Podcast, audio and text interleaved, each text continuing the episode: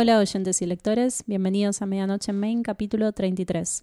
Este es el podcast de Martes Ataca que dedicamos a las obras de Stephen King. Mi nombre es Lucía y me acompaña Andrés.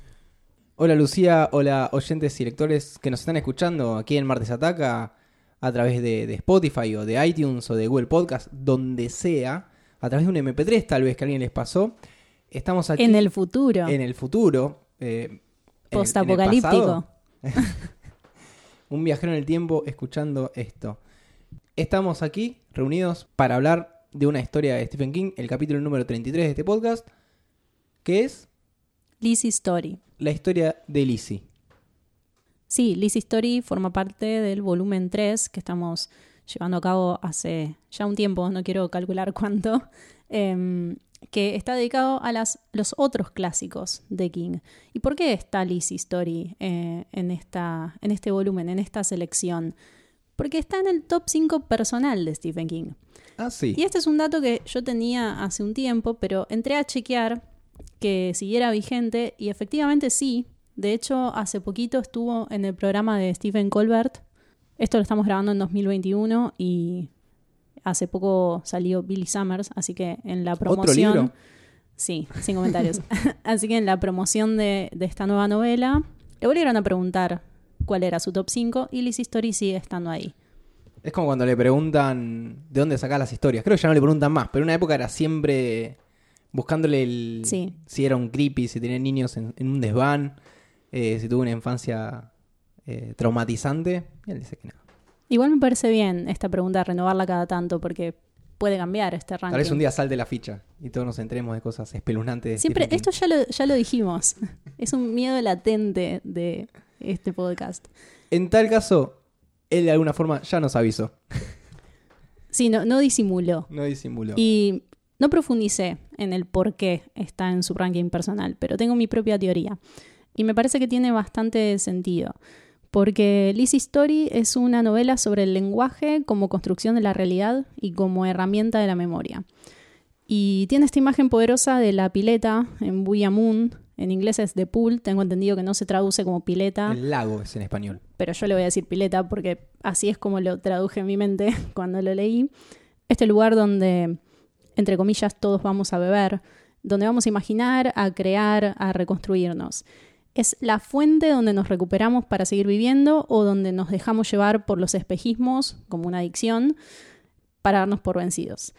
Esta novela trabaja alrededor de esos conceptos, cómo nos afectan y cuáles son los pactos tácitos o explícitos que hacemos con las personas que queremos eh, sobre estos temas. Dicho esto, está claro porque me parece congruente con el resto de la obra de King y con su ética eh, laboral y su visión del oficio, etc.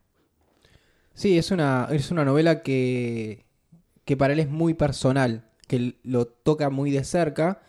En principio porque el disparador es su propia historia. Estamos hablando que él en el año 2003, después de haber tenido ese accidente en el 99, le vuelven a aparecer unas secuelas en los pulmones. ¡Qué racha! Sí, sí, sí, sí, sí. Y en ese momento, cuando le estuvo internando, Tabita dijo, bueno, vamos a ordenar la posilga.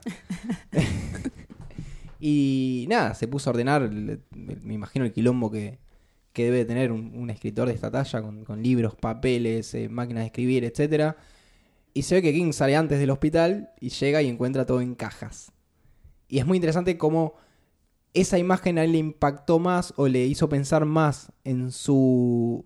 No tanto en su muerte, sino en la vida de los que quedan, cuando él, en el caso de que él se muera, o en el, en el momento ese, y se ve que no lo pensó tanto cuando estuvo mucho más cerca de la muerte, que fue cuando lo lleva puesto un, un auto. Es que esta vez él ve en primera persona el peso de lo que deja atrás. Y Lizzie Story tiene mucho de esto. A diferencia de otros capítulos, el tema del desglose del título lo dejamos para el final. ¿Ok? ¿Te parece? Sí, sí. Porque no tiene sentido hacerlo al principio con todo lo que tenemos que charlar.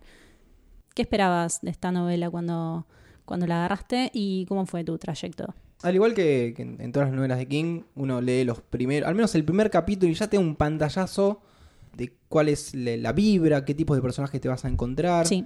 Y yo esperaba algo mucho más misterioso o, o- o que se devele una, Un secreto. un secreto mucho más turbio. Igual es bastante turbio lo que se revela, pero creo que entiendo. Por ejemplo, A Good Marriage, donde el secreto es, spoiler alert, que el tipo es un asesino serial. Que está inspirado en la historia del BTK. Exactamente. Esta, este lo hablamos cuando grabamos Full Dark No Stars en, la, en el volumen de cuentos y novelas cortas. Así es. Y, y realmente sentía que iba para ese lado, que nos iba a, a empujar en una historia donde todo el tiempo querramos saber cuál es el gran secreto que tiene uno de los personajes. Ella ya sabe el secreto. Lo tiene que sacar a flote, como pasaba en, eh, en, En Gerard's- Gerard's en Game. Gerard's Game. Sí, de hecho se parece mucho en ese aspecto a Gerard's Game. Te diría que es exactamente la misma... eh, el- Dinámica. Sí, el, el mismo trayecto que tiene que hacer la mujer protagonista para eh, tomar control de la situación y la disyuntiva en la que está. A mí se me hizo un poco tedioso al principio. Me parece que, no voy a decir que cometí un error porque sería un poco soberbio de mi parte, pero me parece un, un pifie que empiece contando este atentado que sufre Scott Landon, el escritor, cuando está inaugurando una biblioteca o no sé qué, en que casi muere, porque a él todavía no lo conocemos y a duras penas la conocemos a Lizzie, que es su esposa.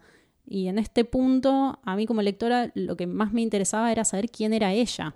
Claro. Encima, esa historia está como. eh, te la va retrasando y demás, y la verdad que no le encontré mucho interés. Pero después esto se invierte y terminamos conectando mucho más con Lizzie que con Scott, porque si bien conocemos toda su historia familiar y hacia el final del libro no queda un detalle sin revelar, eh, me parece que la- el personaje del escritor sigue siendo un enigma. Y es raro que la novela se apoye tanto en Scott como ancla de los hechos que están guiando la acción, pero que él termine disolviéndose, ¿no? Como un fantasma detrás de esta protagonista que es muy corpórea y muy tangible, eh, que es Lizzie de Basher. Es algo que puede sonar a, a, a un error o a un pifie, pero que puede no. ser totalmente congruente. Sí. Es congruente en un punto y puede llegar a ser intencional. Eh, pero bueno, ya estás tirando nombres a lo loco. Vamos a. Dos nombres tiraste nada más. Contemos Vamos a- de qué se trata. Claro. Bueno, la trama. Perdón, ya saben que esto tiene que estar leído y que lo vamos a spoilear y a dar vuelta como una media, así que si no quieren que eso les suceda, chau chau. Y si solo vieron la serie y quieren escuchar sobre eso, adelanten, que al final Bueno, vamos a hablar un Exacto, poquito. siempre la serie queda para el final, pero le vamos a dar prioridad a la novela. Exactamente. La trama se centra en Lisa de, de Busher, más conocida como Lizzie, quien hace dos años enviudó de Scott Landon, que es un reconocido autor de novelas de terror y premiado bestseller. Ah, qué casualidad. con quien estuvo casada 25 años. Ella empieza a ser perseguida, acechada por eh, periodistas, editores, instituciones académicas, mismo los, los fans, por toda la obra de Scott Landon que quedó sin editar, todas la- las cajas que ella tiene en su casa con textos inéditos. Y en ese momento la novela empieza a oscilar entre el presente, más bien entre el pasado y el presente, eh, y ella tratando de, por un lado, lidiar con sus recuerdos reprimidos y so- con la historia de su historia y con la de Scott, y por otro lado, enfrentar a lo que se- sería el antagonista de esta historia, que es uno de estos fanáticos que quiere acceder a ese material eh, a toda costa, eh, y donde, bueno, entra toda la parte violenta Sí. de la novela. Y bueno, ¿qué es lo que dejó Scott? Porque a- al menos lo que hablamos recién de la- cuál es la impresión, yo todo el tiempo esperaba, este tipo dejó escrito algo re importante o una novela cerrada o algo así, o, o mismo eso, no sé, soy un plagiador, ponele. Claro. Es que una resolución así me parece que sería una simplificación de lo que realmente logra Liz Story como novela. Y mm, también describirla como una novela sobre el duelo me parece poco. Em, lo vamos a charlar ampliamente. Hmm. Pero hay más que Lizzie lidiando con el concepto de la muerte, de la pérdida, y tiene que ver con un desprendimiento de, de este vínculo tan estrecho, tan íntimo, que está muy definido también por el lenguaje. Creo que podemos empezar encarándolo por ahí. Eh, la relación de Lizzie y Scott moldeada por cómo se comunican. Sí. Mi primera impresión fue otra vez la figura del escritor torturado que está en contacto con sus demonios y con la escritura creativa, que es adicto, que es inestable, etcétera, y otra vez la figura de la esposa, que es racional, un ancla, apoyo emocional, etcétera. Y mientras lo leía pensaba, ¿podría ser al revés? Para variar un poco la dinámica, que ella sea la artista loca, torturada, y él el sostén emocional. Y me parece que podría ser, porque lo que te plantea Lizzie Story es que hay una maldición, entre comillas. Eh, este es un libro que se puede leer en el contexto fantástico o despojándolo de esos elementos y funciona de las dos maneras. Lo vamos a leer como es, que es una novela fantástica. Hay una maldición que corre en la familia de Scott Landon y los Landru, que es la familia de la que él proviene, que es como una enfermedad hereditaria. Y podría haber sido una maldición que corriera en la familia de Bayer y no en la Landon. Pero Lizzie no necesita esta inversión de género porque ella escribe su propia dinámica en la relación con este otro mundo del que vamos a hablar, Buyamun, que sería un tipo de lado invertido, un lado B de, nuestro mundo, como lado A.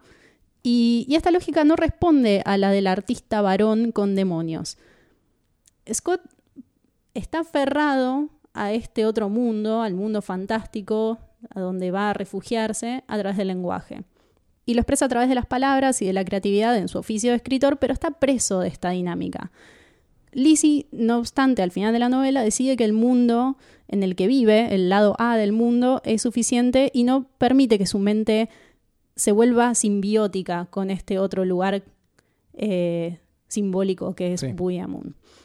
¿Querés contar un poco qué es ese lugar o seguimos adelante? Asumiendo que ya todos no, no, sabemos. A ver, inicialmente Buyamun es un lugar donde Scott con Paul, su hermano, de niños, van a refugiarse. Escapan de alguna forma de su padre, que tiene este problema que estás hablando vos de los eh, Landon, de los Landru, pero es abuso infantil, es violencia contra estos niños, donde los trata bastante mal. Eh... Sí, la, la, enfermedad que corre en la sangre es un tipo de, de esquizofrenia. Sí. ¿No? Una, una locura mezclada con posesión demoníaca de algo que viene de otro lado, que es este Buyamun, que es un lugar hermoso y un refugio, pero también es tramposo y es peligroso. No se puede confiar en Buyamun. Sí, sí, así como vos describías el lado, de la, el lado A y el lado B, Buyamun tiene su propio lado A y su lado Sí. B. Eh, Este lugar seguro que, que puede volverse más inseguro que el, lado A. Lo que tiene Buyamun es que en el lago, o en la pileta, si le decimos en, en el pool, ellos se pueden ir a curar, literalmente. Pueden ir a sanar heridas, pero es algo que en un momento va a dejar de funcionar. Y también, bueno, tiene como un par de reglas, entre- reglas entre comillas, como que no todos pueden ir a Buyamun. Ellos en, particular sí lo pueden hacer, Lizzie nos vamos a enterar después que también puede. Eh, pero es esto, es un, un lugar que suena un tanto metafórico, pero que ellos físicamente se trasladan. Sí, hay momentos en que desaparecen, eh, están en un solo lugar a la vez, y hay otros momentos en que están en los dos, pero Hmm. en uno están catatónicos. Claro. claro. Eh, sí, eh, probablemente hablemos más sobre Buyamun, porque es eh, lo que rige, es la columna vertebral de Lizzie Story. Sí. Eh, y está esto entre Scott y Lizzie, que es el tema del lenguaje compartido. A mí me resultó irritante, o sea, creo que es lo que menos me gusta de Lizzie Story, lo que más me costó leer. Se sintió incómodo y cringe la mayor parte del tiempo, porque en esta maña de renombrar todo y crear dichos y ponerle apodos, títulos a cada mínima cosa insignificante, eh, hay, hay una intimidad que se siente estúpida y ajena, como algo que uno no debería estar presenciando porque no hay manera de que logres entenderlo. Sí, te metes en una intimidad que es el código de las parejas. O mismo a veces pasa dentro de las familias, donde hay eh, apodos, hay palabritas, ciertas cosas se nombran de determinada manera que en otros lados sonaría raro. Sí, pero está llevado a un extremo. Bueno, es que para mí hay dos cosas eh, eh, eh, están estas cositas, baby lube o esas palabritas que son que uno las puede tener en cualquier relación, que lo que seas vos visto de afuera son estos, boludos, hablando, hablen bien, pero cuando lo hace uno no se da cuenta o le es cariñoso. Y después están todas estas palabras que ellos utilizan para referirse a cosas que no tienen un nombre, que ellos se inventan. Eh, por ejemplo, las dálivas. Sí, pero ahí esa no es una palabra de Scott y de Lizzie. Esa es una palabra de Scott y de Paul, que es lo Claro. siguiente que yo quería decir, porque las de Scott y Lizzie tienen que ver con la vida en común Hmm. eh, de ellos. Y eh, acá es donde me parece que sí se pone interesante el tema del el tema de establecer el vínculo y también de escribir la realidad a través del lenguaje, que es cómo Scott y su hermano mayor Paul nombran lo indecible. O sea, todos los elementos del otro mundo que, mm, como lo explica Scott, es este mundo del revés como un bolsillo, eh, y cómo esos términos redefinen los de este mundo. Eh, por ejemplo, los juegos de palabras alrededor de bull, que es la palabra que vos acabas de mencionar, dáliva. Esto se aprecia en la versión en inglés. Porque Claramente. de hecho lo revisamos y hay líneas de diálogo que no están en la versión español porque, Porque, no, no, hay tienen, no manera. tienen sentido de traducir al- Claro. al, al español. Pero hubiera estado bueno que lo aclaren, aunque sea una nota al pie, Sí. porque es claramente intencional. La palabra bull, que es em, como ellos llaman a un juego que Paul juega con Scott en que le deja pistas, es como una búsqueda del tesoro y al Sí. final siempre hay un premio. Esto es lo que Scott hace para Lizzie, se lo deja después de morir el libro precisamente sigue el recorrido de esa búsqueda del tesoro. Y esta palabra tiene dos versiones, que también se relaciona con la manera en que describimos Buyamun como algo hermoso y peligroso. El Bull Hunt, que es la búsqueda, y el Blood Bull, que es em, el sacrificio, la, la ofrenda de sangre.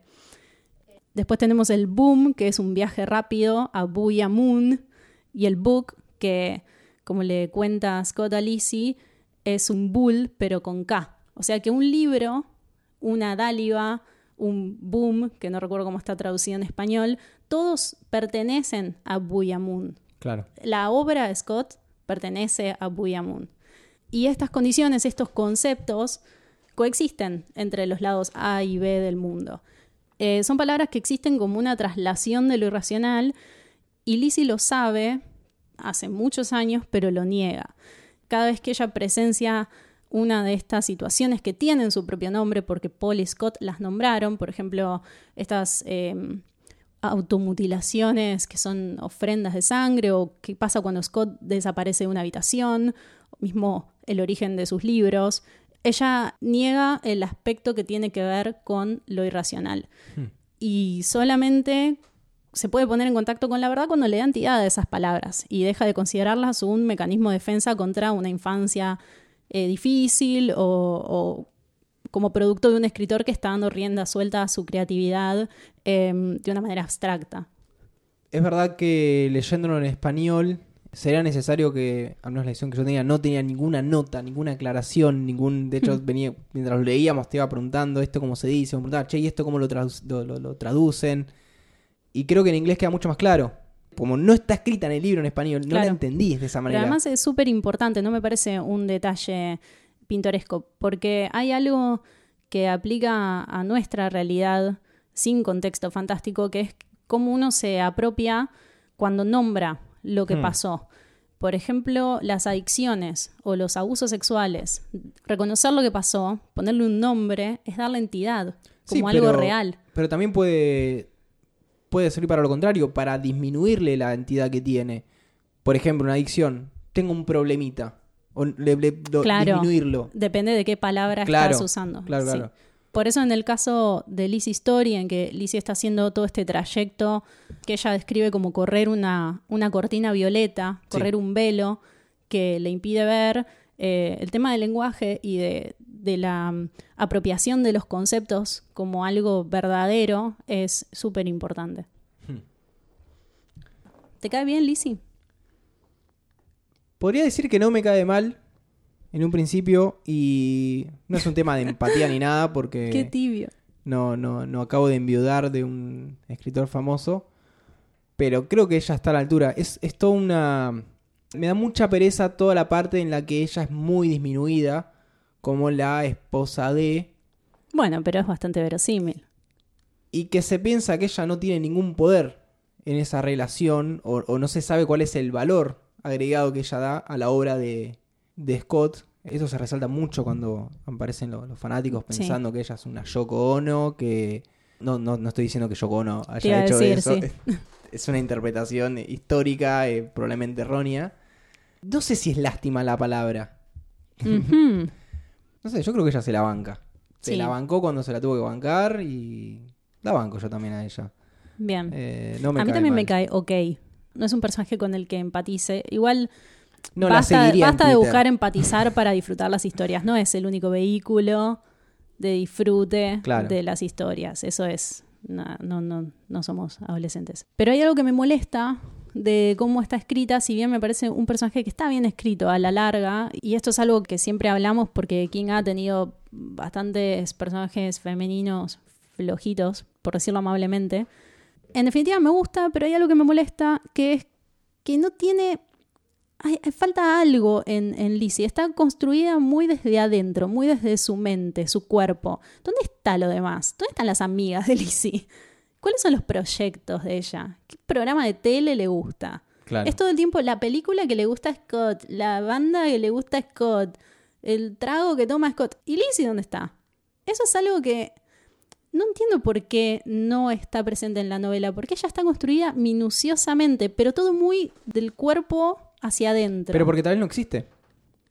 Yo entiendo que puede no existir un círculo social o un trabajo porque es la esposa de un millonario y de hecho te están contando que ella, él es un condicionante en su vida. Lo Mm. tiene que seguir de acá para allá y tiene que ir de gira y siempre está como parada ahí.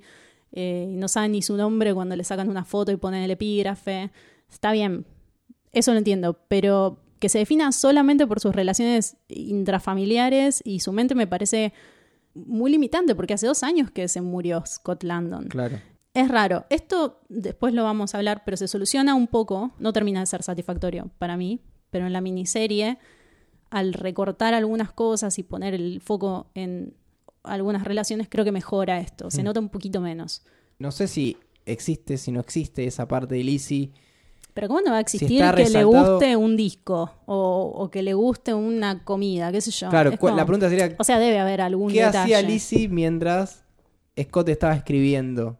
Claro, tal cual. Y la única opinión que, que te repiten un montón de veces es que a ella no le gusta Empty Devils, que es un libro de él. Tipo, y el resto de los libros Claro. es como. Siento que hay algo muy vacío ahí en lo que es Lizzie, pero a la vez no creo que sea un personaje que no tenga cuerpo. Hasta Annie Wilkes tiene una personalidad más propia. Bueno, se podría de- decir que es un personaje sin personalidad. Sí, tiene algunos rasgos de carácter. Por ejemplo, esto de que ella es em, siempre muy racional y que mantiene la calma cuando todos los demás tienen problemas, que se puede confiar en ella. Sus familiares también se apoyan en ella de la manera que Scott lo hizo. Tiene algunos rasgos, pero le falta el detalle fino, Hmm. lo que la convierte en una persona íntegra fuera de la relación con los demás. Y sucede que en esta novela el tema de los vínculos es muy central. Por eso me parece que el ojo está puesto enteramente en eso y no en otros aspectos sobre Lizzie. Puede ser que King esté tratando de relatar algún tipo de relación despareja, donde uno se lleva toda la atención y todo Sí, el, contenido y todos los gustos y todas las palabras estas que claramente son invento de Scott. Sí, Algunas a la son- larga sí. las inventan entre ellos, pero eh, puede ser eso. Pero hasta en una relación de, de profunda admiración y devoción como se da en Misery, Annie Wilkes tiene una personalidad. Ella tiene preferencias. Tipo, se arma un scrapbook de, de recortes. O sea, Lizzie no tiene ni un diario íntimo, ¿entendés? Es como, ¿dónde está ella? Claro. Bueno, si querés podemos seguir hablando de relaciones que claramente es- Sí. es, como un, un hilo conductor a lo largo de la narración. Y, y hay una muy, muy, muy interesante que es la que hay entre Scott y Amanda. que Amanda es, la una hermana. de las hermanas. Eh, Lizzie tiene Cuatro hermanas. Cuatro hermanas. Amanda, Darla, Cantata, Yodoza. Las únicas dos no importan, podrían no existir. Por suerte, en la miniserie se avivaron de que esto sobraba. Con tres está bien. Sí, no, no, no, no sé para qué están las otras dos. Sí, en esa cantidad de hermanas también Lizzie queda muy disminuida, Hmm. ¿no? Es una más de cinco. Lo interesante en esta relación entre Scott y Amanda es que él es una de las pocas, y no sé si la única persona que entiende el problema que Amanda tiene. Sí, que es como un tipo de condición mental. Sí, ella se automutila también, como estas, eh, las Blood Bull, las dálivas sangrientas, y nadie la puede sacar de ese estado. Ella también tiene estos ataques de, en los que queda catatónica, y solo Scott la puede ayudar. Y esta relación perdura en el tiempo porque una vez que Scott fallece, deja todo armado para que el día que le pase de vuelta la puedan ayudar. Hay un episodio que es el episodio entre ellos dos antes de que, bah, que se comprometan y se casen, etcétera, que es que Lizzie lo está esperando a, a Scott en su casa porque iban a salir y él no viene, no viene, no viene. Él llega recontra tarde, borracho, si no me confundo. Y ella estaba recaliente, imagínate. Y él se va. Y vuelve con todas las manos sangrientas. Sí, todo como que cortado. pide disculpas y qué sé yo, desaparece, rompe un Tipo, vidrio, "Pará que vuelve ahora lo resuelvo. todo tajeado con los colgajos. Claro, y ella es como, pará, en un punto, y en eso la entiendo, y digo, oh, me, me pasé yo, lo traté como el orto. Tipo, como que se- ella se vuelve, te- empieza a tener culpa por lo que dijo. Este es el punto en el que la gente dice salí ahí, hermana. Claro. Pero y ella Lizzie dice, no sale pará, de ahí. Acá hay algo más. Claro. Y empiezan a suceder estos eh, viajes a Buyamun, que ya en su momento no sabía qué era. Porque de un día para el otro, esas heridas se van. Sí. Ella te empieza, vamos al hospital, vamos al hospital, vamos. Eh, dice algo así como que los Landon nos curamos a toda pastilla o algo así. Sí, en inglés es eh, Fast Healers. Claro, yo como lo leí en español de España, dije, "Pas- no sé, tomo una pastilla y se cura. Pero bueno, Somos todos drogadictos. sí, eh, pero tiene más sentido, somos, nos curamos rápido. Sí, y a partir de Amanda se entiende por qué ella no le reprocha a Scott el peso de esa, entre comillas, maldición. Voy a poner una chincha acá porque me parece que es una visión bastante bien resuelta sobre lo que es lidiar con la enfermedad mental en un entorno de seres queridos. Hmm. Después lo, lo comentamos. Así que sí, está, está la relación entre Scott y Amanda, también está la relación entre Scott, su padre y Paul, que todos tienen, en inglés se llama bad ganky, no sé cómo es en español, pero es como ellos llaman a esa... El mal rollo. Es el mal rollo, Ah, está bastante bien. Sí. Eh, que es cuando te pega mal, te pega mal y tenés que cortarte para que salga. Que es lo que ellos llaman blood bull. Bueno, que para mí, es un, para mí es un sacrificio, es una Sí. ofrenda que se le hace a esa cosa que está en ese otro lado o lo que fuera. Y así como me parece que Amanda justifica la, la actitud de Lizzie ante Scott, creo que, que Paul es eh, quien explica quién es Lizzie para Scott, porque ella no es la musa, No. que sería un lugar súper común y aburridísimo donde caer, eh, sino que, como él describe, es la segunda persona que más quiso en su vida, después de su hermano. Ella es una compañera, es una igual, como lo era Paul, Hmm. que se muere, obviamente. Se muere de Bad Ganky. Sí, porque estaba toda esta explicación de que los Landon eh, se dividían en dos categorías, que son los, los esfumados Los Goners. o los del mal rollo. Perdón que lo diga en inglés, no es por snob, es porque una vez que leíste 200 millones de veces la palabra en la novela ya no puedes pensarlo de otra forma. Y además son palabras inventadas, no es que tienen una te- y hay que traducción. usar esa palabra. Claro, no Sí. tienen otra traducción. Eh, Moon está, está traducido. No, no, por suerte no. Pero el Yam Yam Tree se llama Ñam Ñam. Eh, se llama... Me encanta. El árbol Ñam Ñam. El árbol Ñam Ñam. Me encanta. Eh, bueno, ese es bastante cercano, le podríamos decir. Ñam Ñam. Sí, así que disculpas, pero voy a seguir con. Vamos a hacer la versión bilingüe. Está bien. Y en inglés, cuando, cuando Paul enferma, el padre le explica a Scott que, eh, bueno, como le agarra muy fuerte este caso de, del bicho, que ya no queda nada de Paul, que ya no se puede cortar para quitárselo, y que lo único que hay ahí en ese sótano donde lo encierran es un Bull Devil, que sería un diablo de las dálivas, de la tierra de los Blood Bulls, que son las dálivas de sangre. Hmm. Por eso es es tan difícil de decirlo en español, porque hay como una combinación constante de estas palabras entre sí, que son lo único que puede describir la irracionalidad Claro, que es. Buyamun. Eh, Y todas estas reglas, ¿no? De que te agarra el, el bicho, pero si te agarra muy fuerte en un punto, te convertís como en un demonio y ya no te lo pueden sacar y te tienen que matar. Y por ejemplo, Scott se puede llevar a Paul muerto a Buyamun, lo puede enterrar ahí, pero después no se puede llevar al padre, porque No. el padre es como un ancla de este mundo. Hay como un montón de reglas que están definidas por palabras o por términos que asignaron los, los niños Landon. Sí, porque el padre le pide explícitamente, llévame allá. El padre le pide que lo mate porque él se agarra a lo mismo que Paul, Hmm. eh, un tiempo después de que fallezca Paul. Esto se cuenta al final, final, final de Liz Story. Scott lo deja escrito y lo deja en Buyamun en una caja para que ella lo busque. Claro. Son como los últimos detalles de la historia familiar de Scott. Eh, que es esto, la revelación de que él mató al padre, que de todos modos ella ya lo sabía, ¿no? Es que Se lo cuenta una vez como superficialmente y acá muy, se entra en muy- detalle. era muy obvio. O sea, Hmm. no era una gran revelación. No, no, es que se dice. Ella, ellos tienen una conversación, no sé si antes de casarse o en unas vacaciones, no me acuerdo. Pero ella le pregunta, ¿mataste a, a tu papá? Hmm. Lo que pasa es que creo que Lizzie se queda con la idea de que el padre mató a Paul, como claro, yo te y él se vengó, mató a su hijo. o no sé, en un Claro. altercado lo termina matando. Claro, como Bueno, de- despojado de todas estas reglas locas que, estamos describiendo. sí. em, Sin lógica, solo violencia familiar. Mismo porque Scott, entre grandes comillas, mata a la madre. O sea, es lo que le decía el padre a él, porque la madre muere Sí. en el parto. Sí. Entonces uno dice, bueno, Bueno, también- y el padre mata a Paul porque ya no queda nada de Paul ahí. Claro, ¿qué está matando? El, el cuerpo de Paul, poseído por esta cosa Claro. in- indomable. Todo eso está bastante bueno. A, Sí. a mí me gustó. Bueno, es lo más King Scott de la novela. El pasado lo- de Scott Los y niños todo. turbios siempre Sí. son lo mejor en King.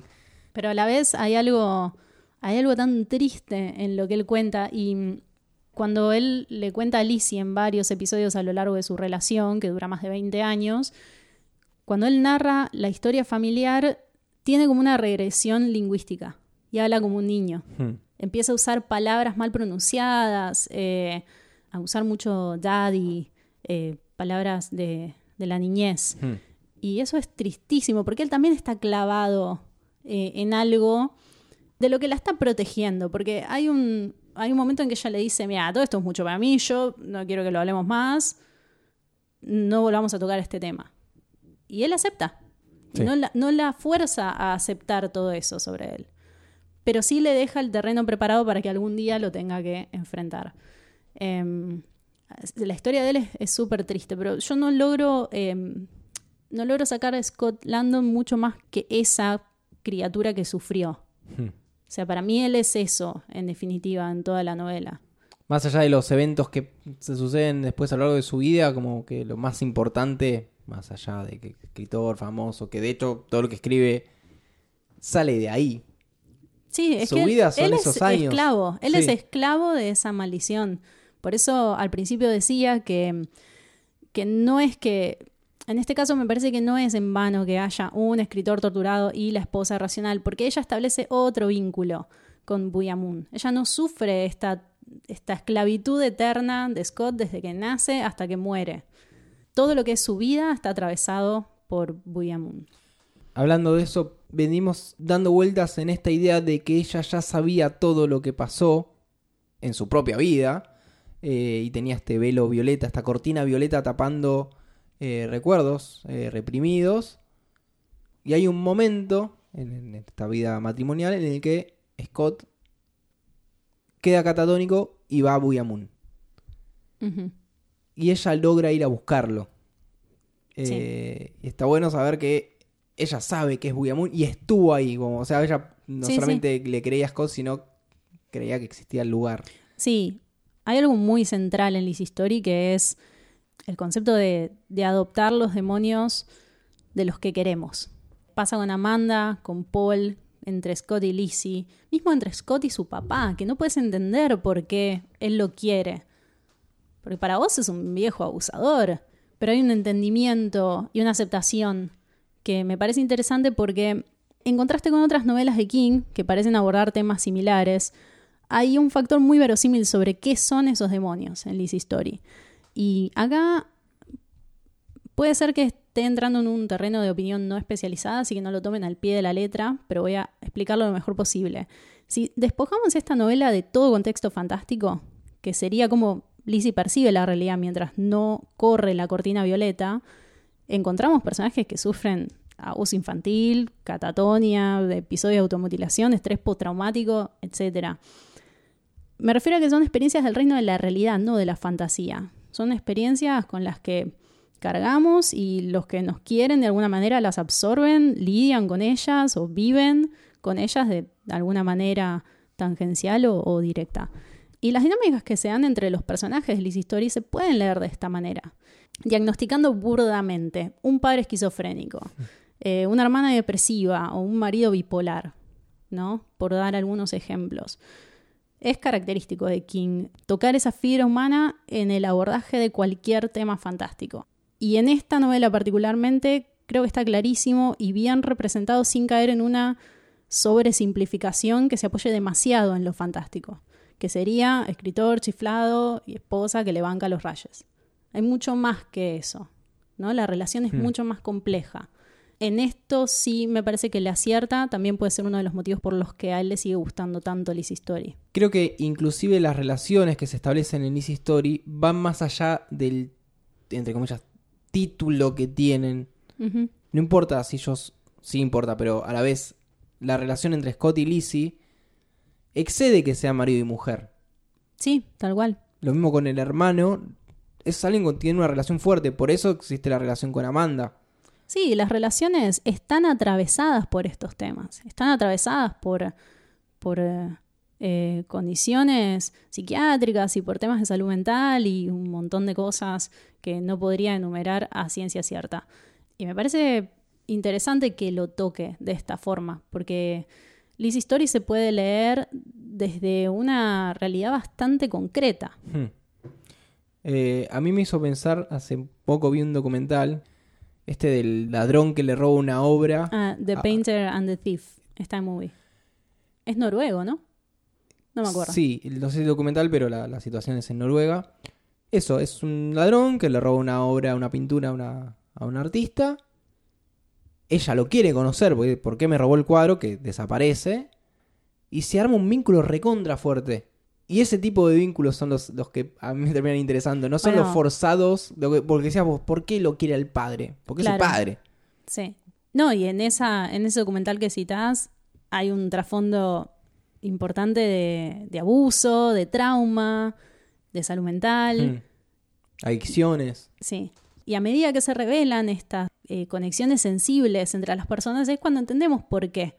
¿Por qué hay vínculos fuertes?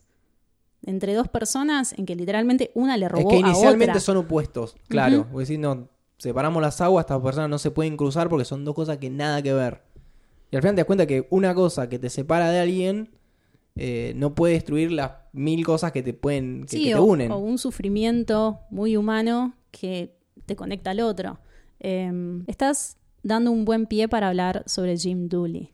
Así es. Hay una un tipo de relación más que, aparece en Lizzie Story. Hay un villano terrenal. Pero le voy a llevar un poquito más para arriba. No lo quiero reducir a esta persona, sino la relación entre el artista y su obra, que en ese teje y maneje aparecen los fanáticos. Y acá podemos agregar la muerte del artista. Sí. ¿Cuándo muere el artista? Sería la pregunta. ¿A quién le corresponde lo que deja el artista? Sí, Jim Dooley es em, el tipo que extorsiona a Lizzie a pedido de un académico que quiere eh, los manuscritos y demás. Hace un trato con este sujeto que no está muy bien del marote y se va de tema. Y cuando el académico le dice, bueno, cancelemos todo, eh, Jim Dooley sigue adelante, se mete en la casa de Lizzie, le, deja un gato muerto en el buzón y eventualmente la tortura. La corta con un. Era un abrelatas. Sí. Em, un sacacorchos. No me acuerdo. Y a partir de esto ella tiene que trasladarse a Buyamun para curarse. Mm. Sí, y antes del caso este de, de Dooley, que es el que nosotros vivenciamos en tiempo real, existe un atercado anterior que es el, el famoso tropo de el seguidor fanático que quiere matar al artista. Sí, el que mencionamos al principio que a mí se me hizo un poco tedioso.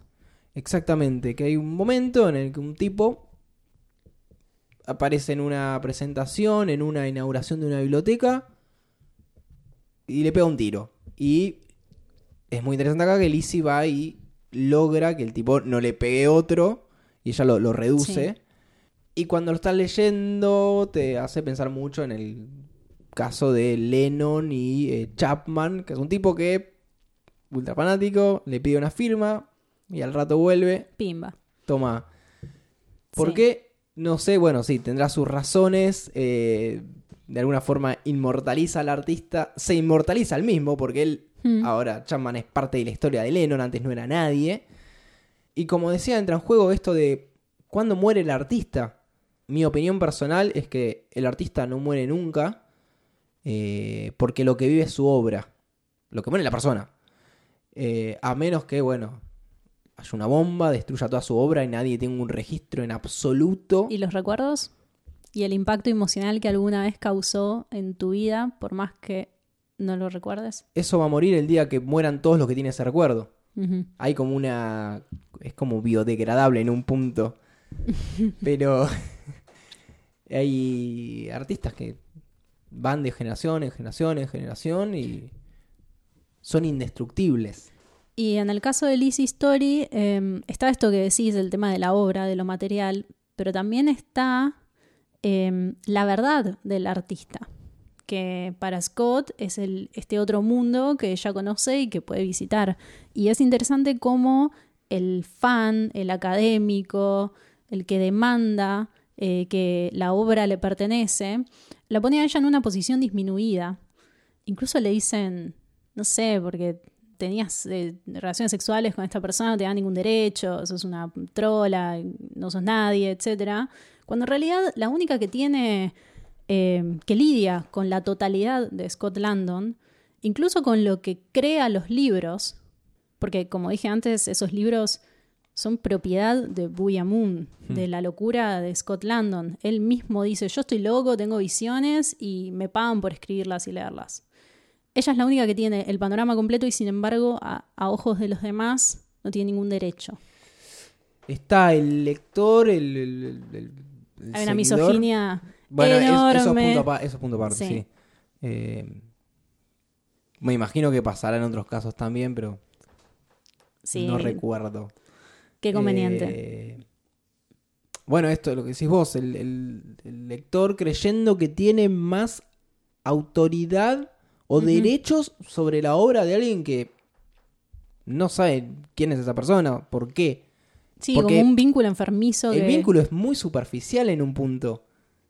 Nosotros vemos una capa, no, No. sabemos qué pasa puertas adentro. No sé, no creo que no coincido. No creo que se establezca un vínculo superficial con el arte solo porque no conoces al artista. Pero sí que ese vínculo se puede tornar enfermizo cuando empezás a creer que tenés algún derecho o poder de decisión o que te Mm. deben algo. Eh, qué sé yo, yo tengo emocionalmente conectado con un montón de obras y nunca iría a reclamarle a Zack Snyder que me saque el Snyder Cut. ¿Sos fanática de Snyder? No, Sonó- sonó así, por eso. coartada. Te bueno, aviso porque son así. es un ejemplo popular que, con el que todos estamos Bueno, familiarizados. si es un excelente ejemplo para lo que estás diciendo, Es, además. si vamos a ese caso, ¿qué hace el artista? Agarra esta fuerza incontrolable que son lo- los fans enseguecidos y le dice a los estudios, mirá todo lo que tengo acá. Ese es el problema igual. Es que en un momento se te van a dar vuelta o te van a pasar, ni siquiera, se te van a pasar por encima. No sé, yo como que no coincido ideológicamente desde lo político con Zack Snyder y no quiero hablarlo en profundidad, pero no me parece. No estoy de acuerdo. ¿Con qué? Ese poder no Ah, es... con el poder. No, ese no, sí, obvio. esto es mi Sí, sí, serie. sí. Esto ya está, ya hablamos en mi serie de esto. Y nada, no, no está, no tenés, no está en No, tu no, obvio que no. cancha, no. tenés ese derecho. La obra no te pertenece, nadie te debe nada. Por cierto, ¿quién adaptó el guion de Lizzie Story para la vamos a miniserie? Ya lo vamos a hablar. Mm. Porque él también habló al respecto. Volviendo. Y así salió. No, está bien, porque estábamos hablando sobre los fanáticos y nos pusimos en ese papel de eh, debatir sobre cuál es en un punto nuestro un- rol. Esto Si es que lo tenemos. No tendría que decirlo en este momento, sino cuando hablemos de la miniserie, pero ya fue todo. Hay un corto sobre la miniserie en que King dice: Si lo vas a adaptar, lo vas a adaptar como yo quiero. No me vas a tocar los personajes.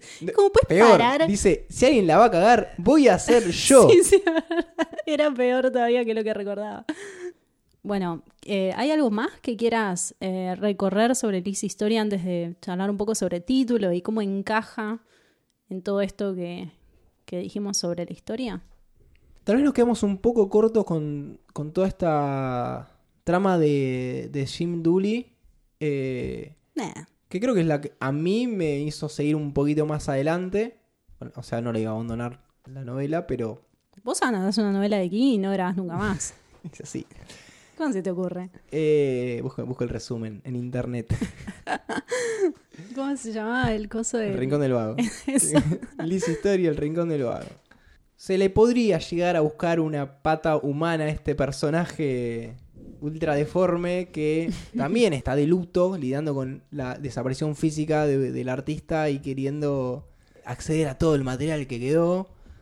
Eh, La verdad es que no me acuerdo si se habla de la historia de Jim Dooley. se habla. o sea, de su vida personal, más allá de Scott Landon. eh, está toda la. Es una Que persona estuvo en un loquero, ¿no? hiper, mega traumada eh, porque se le han muerto los padres y la hermana un incendio, una cosa así. Había, Ah, como no un- me había un trasfondo ahí. Esto lo teníamos que grabar hace dos meses. Lo aclaro en este punto porque creo que ya dije varias veces, no me acuerdo. Eh, así que disculpen, pero la vida se interpuso. Lo que decimos acá no es exacto, exacto. Lo que traemos son ideas y no, conceptos. siempre nos falta no te la a mitad. decir, no, que en el año 79 se casaron. No, fue en el otro. No. Bueno, eso. Eh, la, la especificidad se las debo para, para un capítulo que sea más fácil de grabar. Eh, yo creo que, de todos modos, Jim Dooley representa todo eso de lo que vos estabas hablando, del tema de... Es el extremo. Es el extremo, sí. Y no sé si hay mucho más. Sí creo que la miniserie le agrega algunas capas de sentido interesantes. Hmm. Pero antes de llegar a eso, hablemos sobre el título. ¿Quién escribe la historia de Lizzie? ¿Está escrita la historia de Lizzie? ¿Qué es la historia de Lizzie? Todas buenas preguntas. Al final de la novela, primero vamos a contar el canon, lo El que está escrito sí. en la novela. Yo después voy a decir lo que se me canta. El canon es que la historia de Lizzie es un manuscrito que le deja Scott en Bubiamun, donde cuenta los últimos detalles de su infancia, que son cómo mató a su papá y huyó de la casa. Este saber, esta información, le da a Lizzie las últimas herramientas que ella necesita para hacer el duelo eh, y lidiar con Buyamun en el futuro. Porque también le explica que algunos objetos funcionan como anclas y cómo ella puede moverse entre mundos y demás. Pero yo no creo que esa sea la historia de Lizzie. Esa no es Lizzie Story, porque no puede ser Lizzie Story. Sigue siendo una narrativa de Scott Landon. Sigue siendo una historia que le pertenece al escritor y como mucho está destinada a ella. Es una historia para Lizzie. La historia sobre Lizzie, eh, mi Lizzie Story, es lo que transcurre a lo largo de la novela. Es la reapropiación de los recuerdos, de las verdades que están reprimidas, para que ella pueda tomar el control de la narrativa. Es ella decidiendo correr la cortina y enfrentar esas oscuridades que alguna vez dijo que eran demasiado para, para ella. Una vez muerto Scott, que es el narrador condicionante a quien ella tuvo que seguir, que apoyar, que salvar, finalmente tiene la posibilidad de escribir su propia historia. Y está basada en información correcta, no en un recuerdo idealizado que le resulta seguro, melancólico y hasta placentero seguir mirando, como, como este barco de la infancia que mira Amanda cuando está catatónica en Buyamun. La historia de Lizzie para mí es como ella hace el trabajo sucio, se tira a la pileta y finalmente se desprende de Scott Landon. De alguna manera se podría decir que Lizzie Story de Scott Landon es un prólogo. Sí, Acá cierra mi historia, ahora arranca la tuya. Que igual es una mierda porque es como. sí, pero todo esto que ella viene haciendo ya es una, una escritura. Claro, claro, claro. Em, Pero como que Scott le deja la llave como, bueno, listo, a partir de ahora ya está, estás liberada. Sino por, Sí. qué, por qué lo llamar, lo que decís vos, ¿por qué no se llama Scott Story? O sea, si no, no, ella no aparece ahí en esa historia. Está bien, pero para liberarse, eso pasa en el último capítulo, o sea, hace 500 páginas que está sola, enfrentando la situación, tomando decisiones y haciendo este viaje a través del pasado. Esto es algo que no comentamos, pero está narrado con los tiempos entrelazados. Ah, sí, hay, varios momentos a la Inception de Lizzie estando en dos o tres tiempos y pensando en un tiempo anterior, que igual está bastante bien explicado en el libro, se entiende, porque dicen, la Lizzie de 1988 está haciendo tal cosa. Por eso a mí me molesta que haya un capítulo que se llama Lizzie Story sobre un manuscrito que se llama Lizzie Story que escribió Scott Landon. Porque cuando yo estaba leyendo, para mí estaba clarísimo qué era la Lizzie Story que estaba leyendo. Hay como un exceso de literalidad en ese cierre que embarra un poco lo anterior. Pero como siempre, yo voy a entender lo que quiera. que así es el arte. Bueno, en, ese sentido, traté de buscar otra respuesta a qué es Lizzie Historia a través de los títulos de las traducciones de los libros. Porque, decime si me estoy equivo- equivocando, pero Lizzie Story puede, en inglés, pasado al español, puede significar la historia que le pertenece o que le corresponde o la historia de Lizzie. Como Sí. un posesivo, como... Con las disculpas de todos los traductores en la sala, lo vamos a hablar así como a lo bruto. Sí. Yo entiendo eso también. O sea que Scott escribe un libro y ahora le corresponde, le pertenece a ella. Claro. pero no- que no es sobre ella. Pero bueno, en el español, en español el, el- el- el doblaje es la historia, de Lizzie. Bueno, me embarqué en esta búsqueda de ver títulos porque pa- pasa con King que hay muchos títulos que no son tan literales como en el caso, no sé, de Stand. que no Le- es- De hecho, hicimos esto eh, cuando grabamos de Stand. Sí, sí, porque necesitamos saber cómo... Apocalipsis. Claro. Cómo en otros idiomas se trató de traducir. Vamos a empezar con la edición checa, donde hay una pequeña variación en el título, en la traducción. Obviamente usé Google Translate, gente, no sé checo. Nos va a matar un traductor. Eh, En este, después de este Pero- pero, capítulo pero, nos va a venir a buscar un traductor y nos va a pegar un tiro como, aclaro, como no, es pasa en que, Lizzie Story. no es que traduzco literal, trato de, de, de hecho, desarmar las palabras a ver si significan eso, Basta. usando tanto el español como el inglés. Quiero mi título. A ver. Eh, bueno, en, en la edición checa hay una, una leve tra- eh, una leve variación y no es- ya no es la historia de Lizzie, sino es Lizzie y su historia. En ese Ah, caso, Ojo. se denota que hay una pequeña separación entre lo que es la protagonista y los hechos eh, que se suceden. Pero bueno, puede ser una cuestión idiomática en ese caso. Tal vez en checo se le dice así. No se usa el lisis y se usa el i. Pero bueno, como dije, no tengo la puta idea. Eh, La rigurosidad científica de este podcast. vamos a la edición búlgara. Que yo no, ya no habla de la historia, sino de la novela. Ujú. La novela de Lizzie, que es más literal, porque Está mal ese, boludo, porque ni siquiera es una novela lo que le deja al final. O sea, ¿de qué está hablando? Bueno, le pusieron la novela y busqué qué historia se ponía de otra forma. No, no noté, Ok. pero es la novela de Lizzie. Que bueno, en, en parte hace foco en lo que pasa al final del relato, pero co- como decís vos, no es una novela. Claro. Al menos Bueno, no no, está completa. En la versión eslovaca aparece una nueva palabra, es, que creo que se dice vdovi, que amplía la idea de lo que se puede esperar en la lectura. Y el título sería La historia de la viuda Lizzie. Ok. Arrancá ya sabiendo que ella es viuda. Por más que al, al libro te diga al toque. Una edición totalmente innecesaria a... Sí, a, veces creo que tiene que ver con cómo se expresan ciertas situaciones y emociones en los países. Y por qué necesitan tener esas palabras ahí.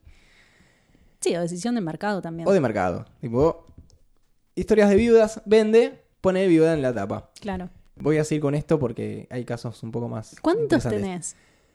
Y bueno, lo editan en todos lados. Es Oh, así. Sabes que igual no voy a cambiar de opinión. No, ya sé. Ok.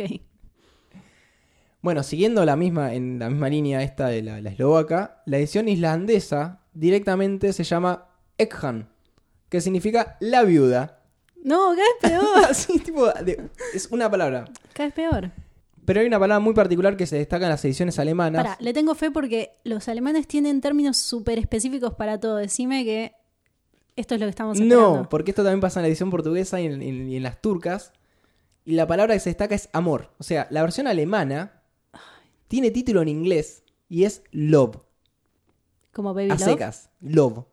¿En serio? L-O-B corta E. Estoy impactada. Es muy loco Un eso. lenguaje tan rico para ponerle love. Eh, lo mismo pasa, bueno, como te decía, con la, la edición portuguesa, pero que le ponen la- una bajadita que es Love, la historia de Lizzie. No, igual es feo. Por las dudas. Perdón, pero es insalvable. No Y le bueno, puedes poner love. ¿Qué es y- esto? Y la edición turca resume estos dos títulos en uno solo y se traduce como Una historia de amor. Pumba, novela turca, una historia de amor. Ahí había como unas ganas de convertirla en telenovela apenas se A pueda. full, a full, a full. Bueno, Pero bueno, para cerrar, eh, el resto de las ediciones del mundo son This Story con Igual, pará. 100 variaciones. o sea, que quede claro, para mí Lizzie Story está perfecto como título. Lo que no me gusta es que Lizzie Story en el contexto de la novela sea un manuscrito. No, no, no, sí, sí, Ah, te ok. entiendo. Por eso, Porque el título es lindísimo los- y me gusta la idea de cómo ella, de esto que, que tiene que ver con, con- con lo que ya dijimos.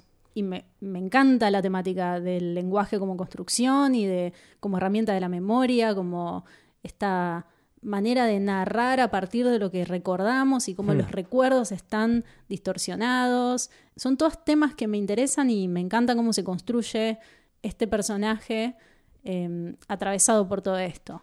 Pero bueno, me, me genera conflicto que, que siempre esté ahí Scott al final en el centro de la narración. salí ahí, Banón. Sí, morite una vez. Bueno, voy a cerrar este, este mini bloque de los títulos mencionando el caso que para mí es el más particular, eh, que es el de la edición danesa, donde le meten todo, a la, le meten todo a la portada. Se llama Buyamun Lizzie's History, en, en danés, que supongo que será ¿Qué si, no significa nada? Buyamun te pusieron, pero no sé, Bueno, sé te gustarán las lunas y Son nórdicos. luna en la tapa. Ese sea, es el más falopa. igual. Es- para mí es re falopa Porque, porque, no entiendo la intención de última el de el love o la viuda. Entiendo que hay una intención ahí de mm, nada, contarte de qué se trata, pero Buya Moon no dice no nada. significa nada y no es- Bueno, qué se usa en ningún otro lado. Pero bueno. Así son las cosas. Si andan por el mundo y ven Love Stephen King, ya saben de qué novela, con qué novela se van a encontrar, no es una novela nueva. Bien. Hagamos un, un ligero balance. Eh, ¿Te gustó Lizzie Story? ¿La recomendarías? No quiero sonar repetitivo con respecto a otras obras, pero le sobran páginas. Vos no sos el repetitivo King, que siempre comete el mismo pecado. Eh, tuve un momento en la lectura que se me hizo bastante cuesta arriba. Sí, a mí también. Eh, Porque sentía que no me estaba develando nada. Tirame una puntita, algo. Eh, esto lo voy a pasar a aplicar más adelante, pero lo, lo- lo explico ahora directamente. El visionado de la serie que salió este año hizo que me guste menos la novela. Esto me molesta. No me desagradó, me gustó, no lo volvería a leer, Yo tampoco lo volvería a leer. pero yo creo que a quien le gusta porque es algo muy personal, muy de las relaciones, los vínculos, zaraza, pero no es la mejor novela de King. A mí me gustó, me parece una de las novelas más adultas de King, Hmm. eh, también más eh, pesadas en su contenido, por todo esto que hablamos sobre, sobre los vínculos y también creo que tiene mucho del, del oficio, que es algo que siempre enriquece las historias de Sí. King, como siempre entrelaza eh, ese poder de lo creativo, de lo artístico, en contextos más, eh, más viscerales, más eh, corpóreos y también más teñidos de violencia. Y en sí, ya lo dije antes, pero si bien es una novela sobre duelo, creo que hay mucho más. Todo lo que trabaja alrededor de la pileta en Buya Moon, Hmm. que es algo que le dijo un profesor, creo que cuando estaba en la facultad, sobre esta fuente del lenguaje, donde básicamente vamos a vivir, me parece bastante mágico y, muy acorde a la visión que tiene King sobre la escritura en general. Y dejé una breve frase para el final que está muy vinculada a lo que dijiste sobre la muerte del artista y cuándo tiene lugar eh, y qué lugar ocupan los que son allegados al artista en esa pérdida. Es la siguiente. Había descubierto que muchas cosas acerca de la muerte no te las contaban, y una de las importantes era el tiempo que tus seres queridos tardaban en morir en tu corazón. En el fondo es una historia muy humana y es una historia sobre amor. La historia de amor. Es una historia de amor. Tiene razón Esos los títulos no estaban tan mal. En ese mismo sentido, eh, viste que vos contabas esto de, de que King solo él quería estropear la, la adaptación. Él dice que es su favorita, eh, en esencia por eso, porque es una historia de amor. Porque está muy cerca del corazón. Yo creo que sí. O sea, en Eh, eso coincido. Por eso también no la volvería a leer. No, yo- a mí no me, no me gustan mucho la- las historias románticas.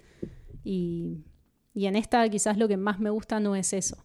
Claro. Em, pero coincido con, con cómo la describe. Hmm. Hablamos sobre la miniserie de Apple TV, Así que es. tiene tres contenidos originales. Por empezar, no paguen Apple TV. no, por favor, A menos que Apple TV quiera sponsorar este episodio, lo cual no hizo. ya es muy tarde. No es la mejor plataforma para ver eh, contenido audiovisual. No hay nada. Porque no hay nada, básicamente. Hay muy pocas cosas y te ilusiona diciendo, che, puedes ver esta peli y vas y dice, no, pero para ver esta peli tenés que pagar Fox. Dale, Sí, boludo, no me la pongas interfaz. ahí. Bueno, en fin, Bueno, la vimos. Son ocho capítulos Ocho dirigidos capítulos. por Pablo Larraín. exactamente producidos con el- por el nuevo eh, gran amigo de Stephen King, que es eh, J.J. Abrams, que le lleva adelante todos estos proyectos, como, no sé, Castle Rock. que también tiene podcast, pero por algo no tiene dos podcasts. Nunca grabamos el segundo. solo uno. Eh, es una serie que al ser producida por una plataforma de streaming y ser limitada, arranca con un tanto un presupuesto como con una cantidad de capítulos preestablecidos. Y mucho nombre. Y mucho nombre, obviamente. eh, Julian Moore, el, el- el flaco este, Clive Owen. Clive Owen. Porque en la portada de Apple TV, donde no hay nada, se tienen que ver esas caras. Y por pensar, creo que ocho episodios es un montonazo. Aparte son largos. Es un, son larguísimos y es un montón. Sí, es un montón. Y están re mal estructurados. Sí. Perdón, la Rain, porque hicieron un montón de cosas pero bien. si, si King es el que adaptó el, el guion. Es verdad. King es el que quería que sea Es lo verdad. más fiel posible. Larraín lo quería hacer mucho más eh, concreto, como mucho más despojado de lo fantástico. Hmm. Y King le dijo: no no, no, Bueno, sí, para empezar es muy larga. Innecesariamente larga. Empieza a contar cosas como en los últimos tres capítulos. Y ojo, no me molesta el ritmo, porque No, hay no, partes no. que son. Se toman su tiempo. Y no me parece mal. El tema es que no, hay, no me puedes meter tres Sí. episodios donde te tomas el tiempo. A menos que seas David Lynch. Sí. Yo tengo anotado todo lo que. Tengo dos títulos, mal y bien. No sé cómo querías hablar de esto, pero si querés, podemos empezar por lo que está mal.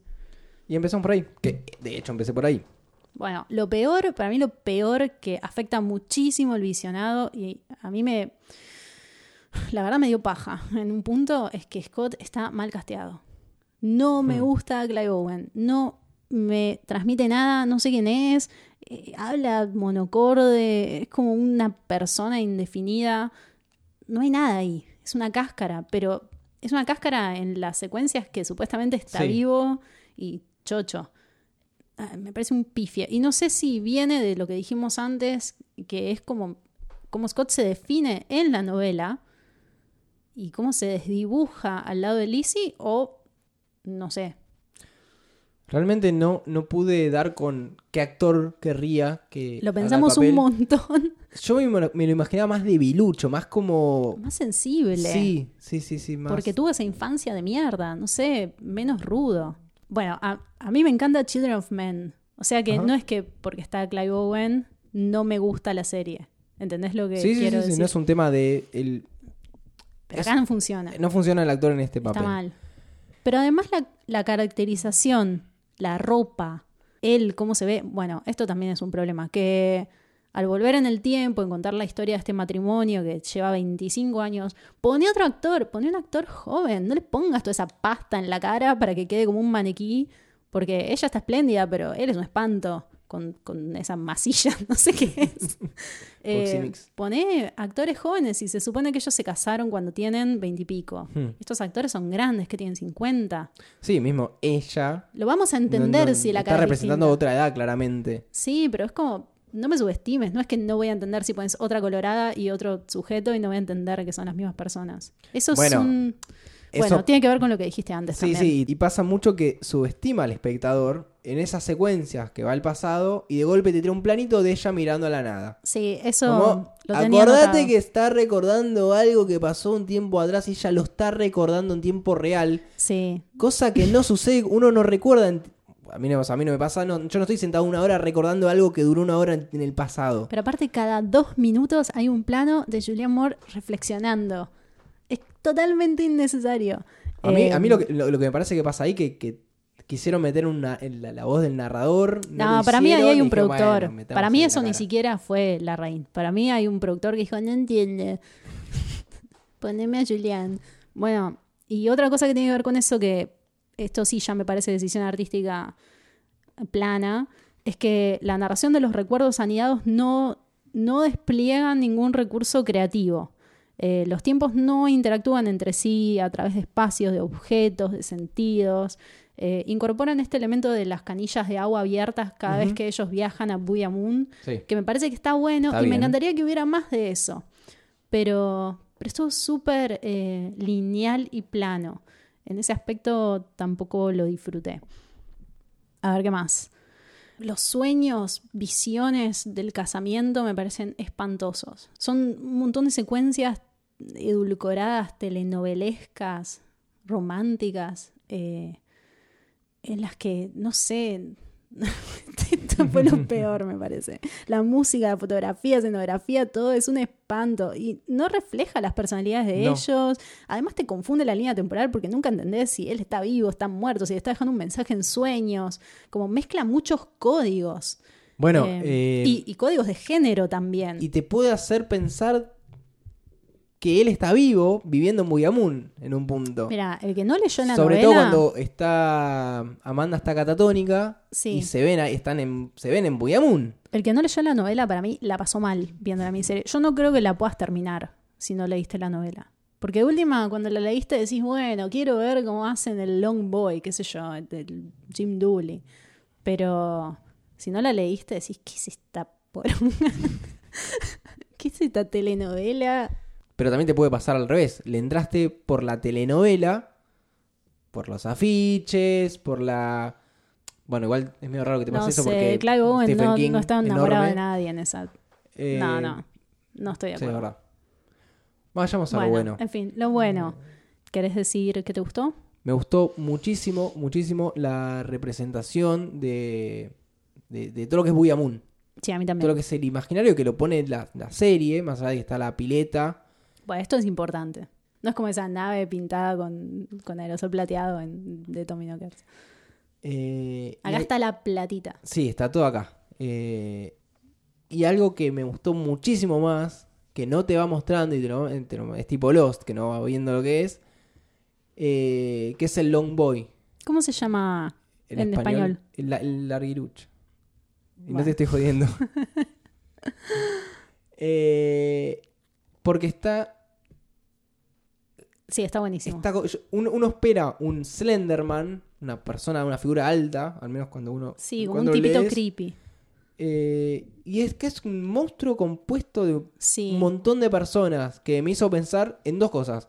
Inmediatamente, en lo que hizo Muschietti en It, en la 1, con el concepto de todos flotan, que son niños flotando. Sí. Es una columna. Y por otro lado, eh, a las obras de, de un, a- un artista noruego que es eh, Gustav Vigeland, que Ah, hacía sí. esculturas de humanas en diversas posiciones. Y hay una en particular que es una, Es como una torre. una columna, una- el- es un monolito Sí. que tiene como 120 figuras humanas y son 17 metros de Y están entrelazadas. Sí. Son como una cosa orgánica gigante, súper impactante. Es, es genial. Eh, sí, a mí también me gustó mucho y eso que dijiste sobre Andy Muschietti, que es tomar algo que está narrado y reinterpretarlo, Hmm. que es llevar esa, esas palabras a, a una traslación del concepto. Eh, Eso me gustó. Hmm. Eh, bueno, este Long Boy se termina comiendo o absorbiendo a Jim Dooley. Justicia poética. Sí, es buenísimo. La pileta también me gustó bastante. Eh, me gustan lo que hay alrededor, esas personas que están mirando. Creo que se entiende, eh, creo que respeta mucho la descripción de la novela.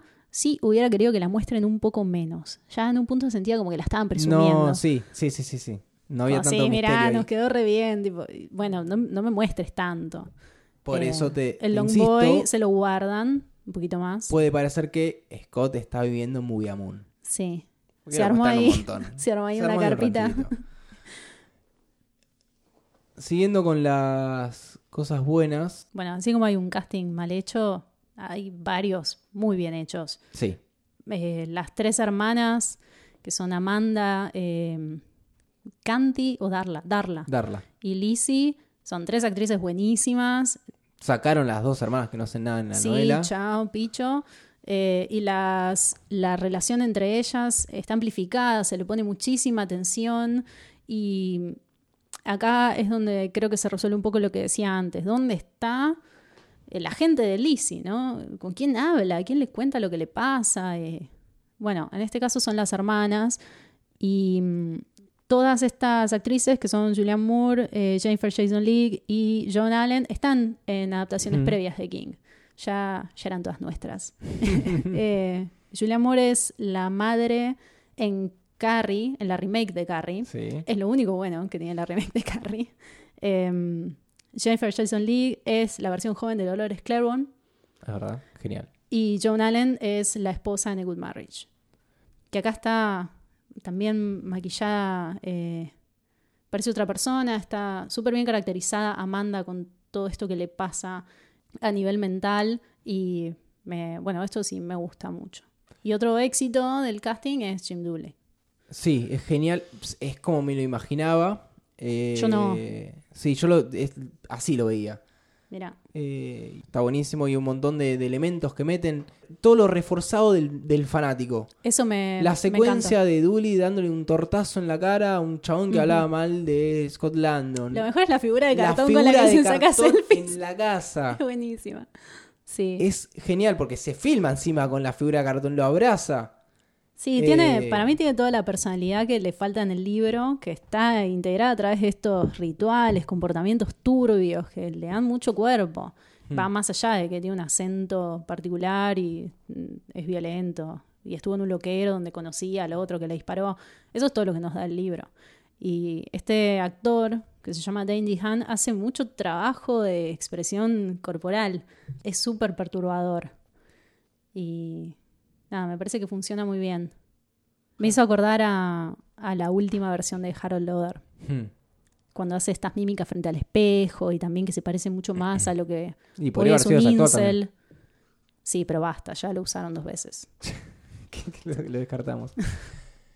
Bueno, en general, ¿recomendarías esta miniserie? Yo no. No, no, la no, verdad no, que no. no. No, en absoluto no. Dura un huevo de tiempo y nada, no sé. Vean una peli en la que esté Julian Moore. Sí, no, puedes ver eh, que también hablamos de Outsider, que es una serie también, de una novela de las últimas. eh, Sí, pero The Outsider nos gustó. Y no casualmente es de HBO. Claro. Bueno, En fin, la novela está bien. Creo que en algún momento pareció que no me gustó en absoluto. No la volvería a leer, ya está listo, ya lo dijiste. pero Está grabado. le pone mucho cariño, eso se nota. Sí, tal vez no, es- no sos el, el target, no soy el target. de esta eso creo novela. que es, sí.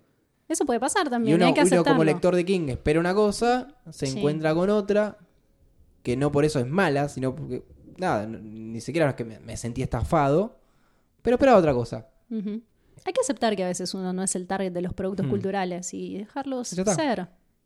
Y que los disfrute quien los tenga que disfrutar. Así es. Eh, Y más una persona como King que tiene un huevo de obras eh, y por eso tiene tantos lectores porque tiene un espectro muy amplio. sí, pero mm, si quieren escuchen el capítulo anterior, el de Tommy Knockers, porque también hablamos un poco sobre esto. Es una novela que, que han bastardeado a lo largo de los años y es una novela de género y tiene un montón de elementos tradicionales de King. No obstante, la gente en general la desprecia y a mí me encantó. Sí, sí, sí, sí. Eh, es muy. relativo y personal. Así que bien, yo no tengo nada más para decir. Habían pedido este capítulo, alguien lo pidió hace Sí, como, no tres sé, años, ¿no? tres años. No, no, no sé, no sé cuándo fue. Fue, sí, O- hace o unos cuando meses. iba a salir la serie. Fue este año. Sí, fue este año. Eh, así que bueno, dedicado a, a quienes lo pidieron y que son fans de Lizzie Story. ¿Qué sigue? ¿Hay más novelas? ¿En Sí, no terminó. volumen No 3? terminó el volumen 3, no terminó. Quedan un termina más. días, no termina. Vamos a Como si fuera culpa de alguien que no fuéramos nosotros, además. Claro, ¿no? claro. Uh, Es momento de. No sé cómo es en inglés, pero en español era PPCCN. Ponte las pilas cuando lo creas necesario. Pero eso está bien. En inglés es sowisa, strap on whenever it feels appropriate. Exactamente, nos vamos a poner las pilas porque es necesario. ¿O no? Quedan, estoy mirando el machete, dos novelas del volumen 3 y se terminó El volumen 3. el volumen 3. Ah, está bien. Y después hay planes de capítulos más eclécticos. Cuánto misterio. Esto fue un nuevo episodio, un nuevo capítulo de Medianoche en Main de Martes Ataca, que probablemente lo estén escuchando en Spotify o en, en iTunes donde nos buscan, con ese nombre. Suscríbanse. Sí, Nos en da esas vida. plataformas eh, se pueden suscribir, seguir y Si no, no vamos a nacer. se encargan de avisarles que hay un nuevo episodio.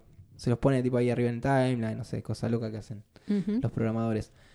También pueden, si les gustó, lo pueden compartir con la gente que, que- que les cae bien. Y si no les gustó, con la gente que le cae mal. Así tenemos oyentes de todos lados. todos. Todos felices.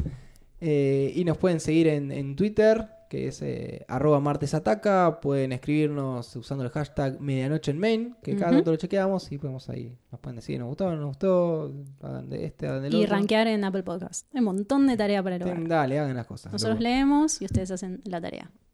Por favor, sean nuestros fanáticos y vengan a pegarnos un corchazo.